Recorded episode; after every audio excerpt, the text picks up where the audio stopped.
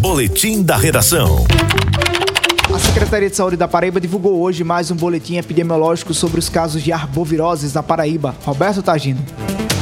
De janeiro até agosto deste ano, foram registrados mais de 45 mil casos prováveis de dengue, chikungunya e zika na Paraíba. No mês de agosto, houve um aumento de 3.403 novos casos, apontando uma discreta queda em relação à zika. Do total de 45.001 casos prováveis de arboviroses, 26.267 foram registrados para dengue, o que equivale a 58% das notificações. 17.754 referente a chikungunya e 980 para zika. Quanto à incidência na Paraíba, 156 municípios apresentam acima de 300 casos, o que indica risco de epidemia e surto para certos locais do estado. Dos 223 municípios, apenas 7 não têm registro de casos prováveis de arboviroses. Esse ano, o estado já registrou 30 mortes por arboviroses e outras 12 estão em investigação. Roberto Tagino na hora H, o dia todo em uma hora.